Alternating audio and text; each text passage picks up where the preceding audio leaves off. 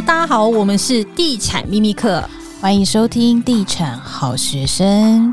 这一集呢，我们要来讲损灵这件事情。这一次基泰大直的事件爆发之后呢，其实我们接到了很多粉丝的私讯，说他们遇到了类似的状况，就是旁边有新建案在新建中，但是家里的房子却受到了损害。那这一集呢，我们就邀请到一个非常特别的来宾，那他其实也是我们 Podcast 的听众，那他本身呢就是一个损灵的受灾户。那我们这一集呢，特别请他来跟大家分享他一路是怎么样走过来来的心路历程，欢迎 Felix。哎，观众朋友，大家好，我我是 Felix。那你可不可以先跟大家说一下，当时这个事件发生的经过是什么样？其实是我母亲，她跟我讲说，我们家在后面的动工的时候，它震动的非常大，大概有六级地震的那种感觉。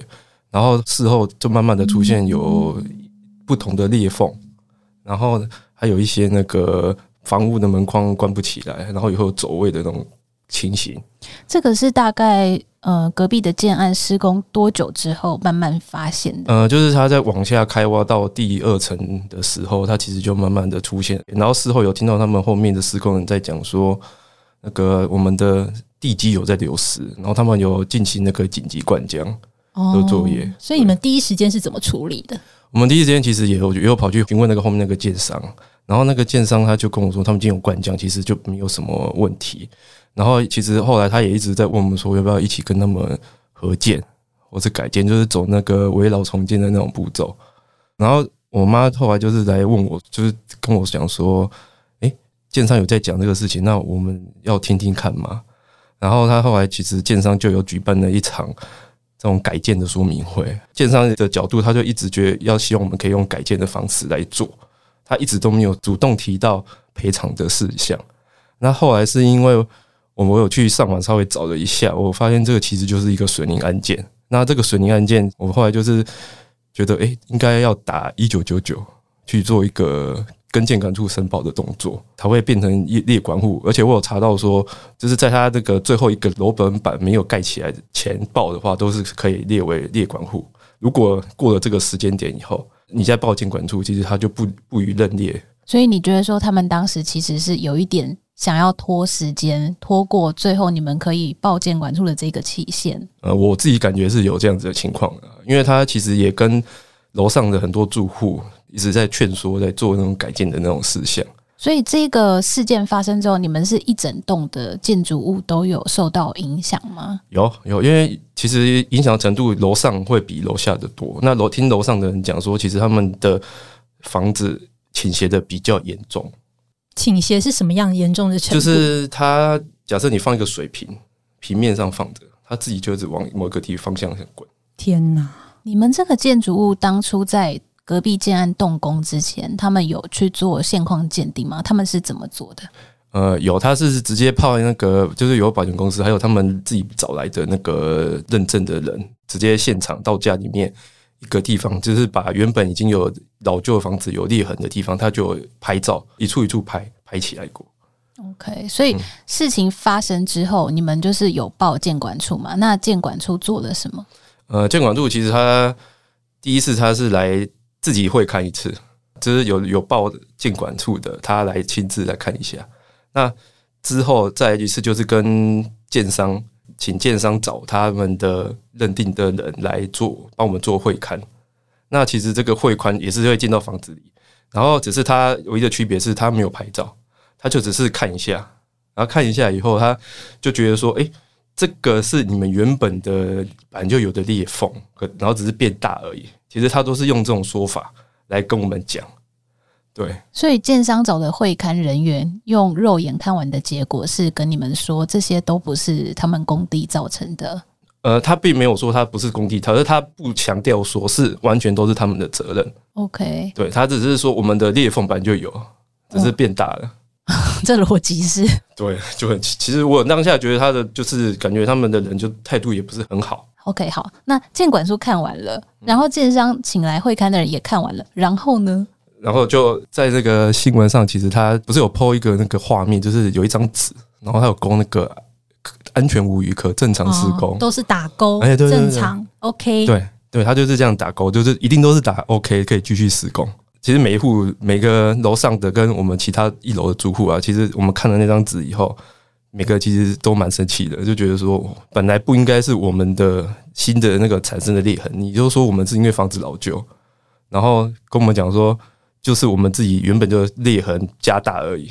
所以这个前前后后大概几个月？呃，其实我们那时候是在二零二一年的时候，大概三四月的时候，我们就有去开始报报建管处。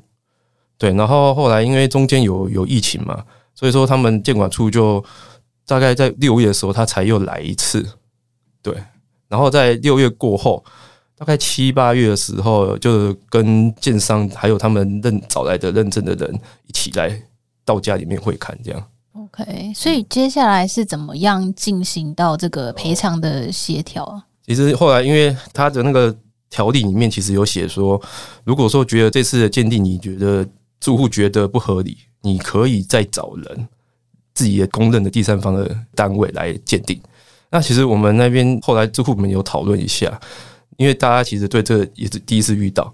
那后来大家是觉得说，那不然就先找议员，就先找个议员。那就有人主动去跟议员说，那议员其实他就呃请他的助理来我们这边，把有报建管处的名单，因为他手上有嘛，那他就会来跟我们讲，然后也请我们做了第一次跟议员开会，那议员就有提出说他会找那个第三方的鉴定单位来做。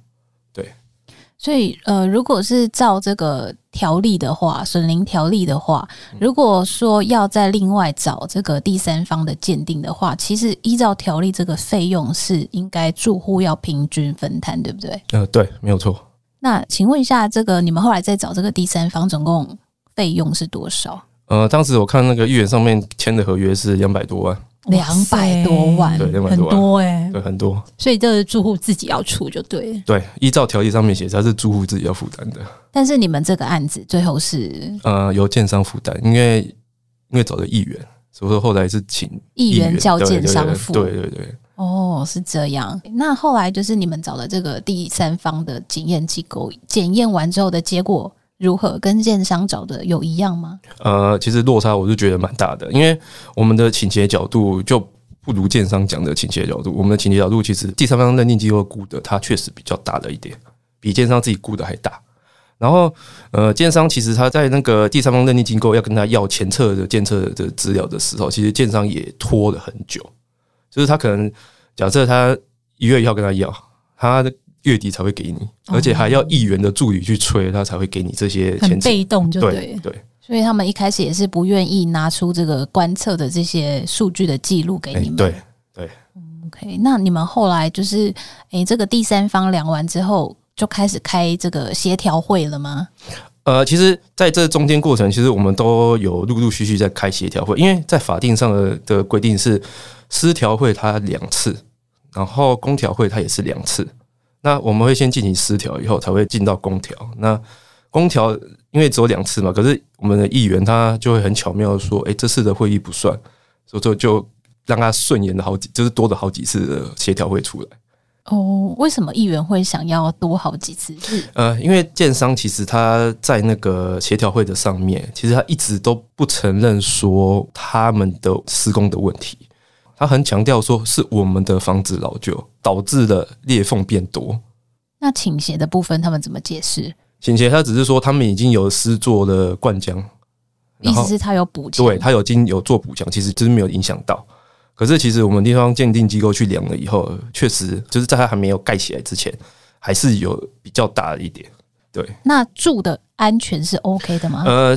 安全是 OK 的，不像那个地下大直那旁边那个那栋那么夸张。对，一楼变 B one。对对对，没有那么夸张。可是它因为它在合理的角度内，可是确实角度有变大，但也在合理的范围内。是肉眼可见的吗？比萨斜塔吗？呃，不会，不会，不会。没有到那么应该是没有办法住。对对对，就会像那个基泰大直旁边那栋一样。嗯，只是你们现在如果遇到地震，就会很担心，对不对？对，会会担心。OK。所以，呃，你们这样从就是一开始发现损邻，到最后就是谈好和解条件，然后到拿到赔偿金额，这样总共花了多长的时间？因为我们总共花了大概一年多，快两年的时间，就是都在处理这些事情，对，都在处理这件事情，就必须要要请假啊，干嘛的？啊，其实这些成本都没办法算进去。嗯，所以，哎、欸，你们最后的这个协调条件是怎么定出来的？呃，这个应该是说，其实我们那边的住户也有人想了很多的方法，像用物价来跟他谈，然后或者是用说你造成我们的情绪，就是你在盖的时候、施工的时候造成我们的噪音，然后还有环境的脏乱。可是其实这些在协调会上，建商全部都不想承认，他全部都说鉴定过的已经有含在里面了。因为其实，在鉴定报告它里面会有出两笔费用。一个叫工程性费用，一个叫非工程性费用。那其实他就会把它全部归在于非工程性的费用。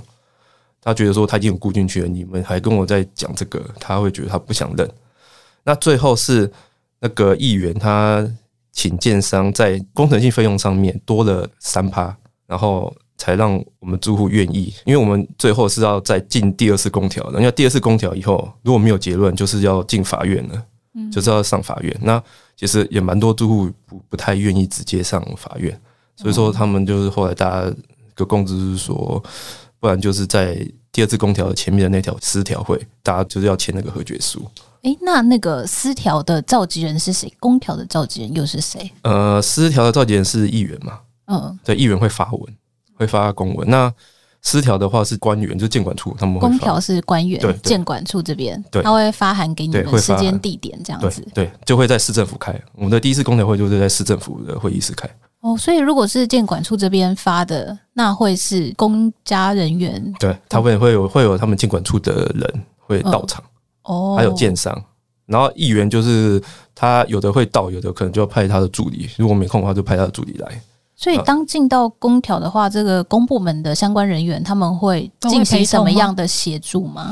呃，其实那一场第一次公调会就是就很妙，就是建管处的人其实就一直我们住户会提意见嘛，可是可能是住户的表达能力比较不好，有的比较不好，当场就被那些官员们打枪，然后他就会一直说：“你谈了这么多，那你要看建商会不会要认呢啊？”其实建商在公调会他一律都不予承认。就是我们讲的提意见，他绝对都不承认。他都说他要照那个鉴定书上的金额来做赔偿而已。所以你觉得建管处是有帮助到这些住户吗？在这个过程当中，其实就我的感觉，平常心讲，我觉得还好。你觉得没有受到帮助？我觉得受到帮助不大，反而你去找议员，呃，可能帮助会比较大。议员感觉帮助很大，从那个两百万的那个鉴定金额，其实对住户来说就是一笔蛮庞大的对金额哎。可能是因为我们房子没倒掉，所以说他 没有造成很大的事件吧。好险你们房子没倒，大家都安全。那这个最后建商认列，就是他们愿意给付的，到底有哪一些项目？呃，其实就是我刚刚讲的两种，一个是工程性造成的伤害，跟一个非工程性造成的伤害。那这两笔在那个鉴定书报告内，它其实会有详细的列。那建商他自己也有一份所有住户的条列的那个清单。那他就只会认列这两个。所谓的工程就是包括他对房子的损害嘛？呃，对，这些赔偿。对，那另外非工程就是非工程就是你你家里面内部如果说有像那个门关不起来的，他可能就会算在那个非工程性里面。对，这个要看那个你地方的鉴定机构他去怎么样去划分的。嗯因为损邻案件有的时候可能是建商他们会提出说他们来帮你们修，但是你们最后都是选择就是拿赔偿金，然后你们自己修，对不对？对，因为其实我们后来是看到他后面在盖他的那个建筑物的时候，我我们觉得有点怕怕的，所以说后来我们全部都没有给他修，我们就是自己拿着钱自己修。OK，可是因为这样也可能会遇到一个问题，就是说各户就是自己修各户家里面的那结构性的整体的问题，谁来处理？嗯，这个在鉴定书上内，它其实是说没有到立即有危险性，所以说大家就不太会去针对这个议题去讨论，大家只会修自己家里面的那个裂缝，还有门门关不起来的问题，这样换换门框啊，对对对，对，裂缝重新粉刷这样子。对，对那有比较大条的吗？呃，你的大条是指是裂缝吗？还是对，有，像我们家就是它有一片墙，整排就有一个裂缝。然后一整条横纹，对，一整条一整条大的，蛮大的横纹。这样真的没问题吗？其实我就觉得不知道了，因为其实在它的鉴定书上面，它只说它灌了浆以后，它倾斜角度没有再变大。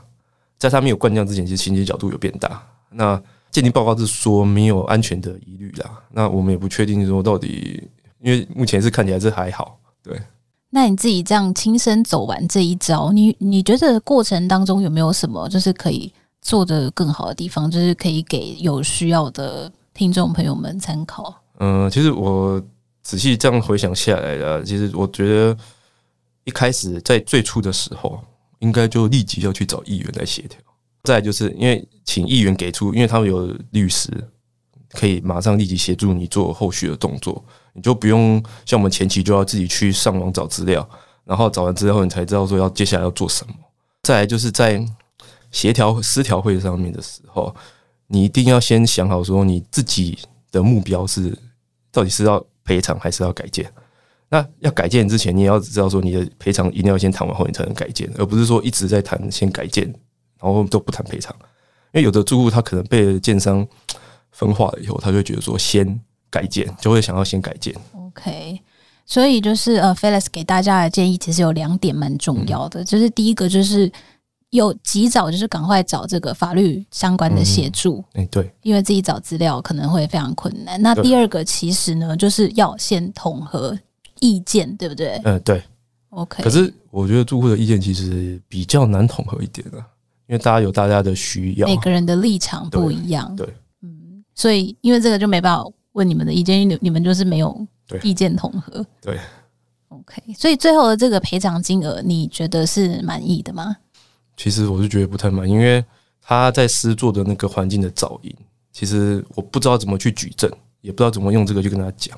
嗯，对，因为其实，在前节的时候就没有去录音，也没有去做财政，那他事后都会觉得都不愿意做这些事情，就不愿意采纳了。嗯。反正建商就是采态度都是一贯都很硬，他只认列鉴定报告内的，非鉴定报告内他一律都不愿意采纳。所以你们这次的交手经验来看，建设公司是从头硬到尾啊，是，而且非常硬，态度非常坚决。我们提的所有意见，他一律都不愿意采纳。那你自己这样走过一遭，你有没有想要给就是我们的政府官员一些实质上的建议呢？能够协助这些住户，当他们收到这个损林的这些案件的时候，你觉得他们应该可以怎样可以更帮助到我们一般民众？其实我觉得在建管处的立场，他应该要站在住户的这一边，而不是就是说建管处叫建商自己找认定的人来，他应该要帮我们找。然后相关的费用，他应该跟建商谈，不是我们自己还要找议员才有办法去做这件事情。嗯、那其实这样子就会绕了一大圈，那最后还是 还是要找定第三方鉴定机构来。除非真的是遇到像这种基泰大指这种全国性的事件，政府才会硬起来。对对。OK，所以政府官员其实他们的立场好像是比较倾向说不想要去主导整个事情，希望你们可以自己谈好，然后和解这样。我有感觉到他确实监管处有这种的含义。OK，对，而且感觉建商跟建管处的关系其实都蛮好的。只有我这样处理一下，我觉得感觉他蛮好的。哦，真的吗？嗯，我觉得他们蛮就是谈笑风生，对，有说有笑，有说有笑，可以叫出彼此的小名这样子吗？对，因为我感觉他对那个就是建商对建管处是认识的，就我感觉是认识的，因为到我们家来，他们都是有办法可以谈的，还蛮蛮合得来的。哦，真的，对，所以你认为他没有站在你的立场去帮你思考，就对。没有，其实他建管处的人到我们房子来，他没有去做勘的动作，而是。建商找的人在做，他只是监督，对，他只是站在我们客厅就站着而已。那他有真的有在看？就是没有哦，没有，他就是站在那里这样，就站在那里而已。他就因为建商有找人，他就觉得就给他们建商找的人来会看就可以了。好，我们也非常谢谢 Felix 来分享你这个宝贵的经验。当然是希望大家不要遇到这样的事情，但是有你这个宝贵的经验分享，我想应该是给遇到相同事情的人是非常有帮助的一个分享。那我们非常谢谢你。好，谢谢谢谢谢谢大家。好，那我们就下一集再见喽，拜拜，拜拜。拜拜。